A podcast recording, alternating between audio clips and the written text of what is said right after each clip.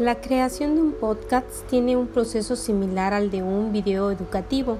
A grandes rasgos tiene tres pasos clave. Preproducción, producción y postproducción. La preproducción es importante identificar el tema a tratar, realizar la investigación correspondiente y desarrollar un guion del contenido que se abordará. En la producción, se realiza la grabación del podcast utilizando la grabadora del celular o de la computadora si no posees una grabadora de voz profesional. En la postproducción se escucha la grabación y se edita de ser necesario. Puedes colocar música de fondo o efectos de sonido para realizar un audio con armonía. Posterior al desarrollo del podcast, utiliza un servicio de distribución para enviar a tus estudiantes su único enlace. Explora herramientas como SoundCloud.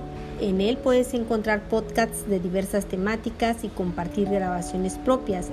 Es gratuito con un límite de 180 minutos. Posee versión pro de pago.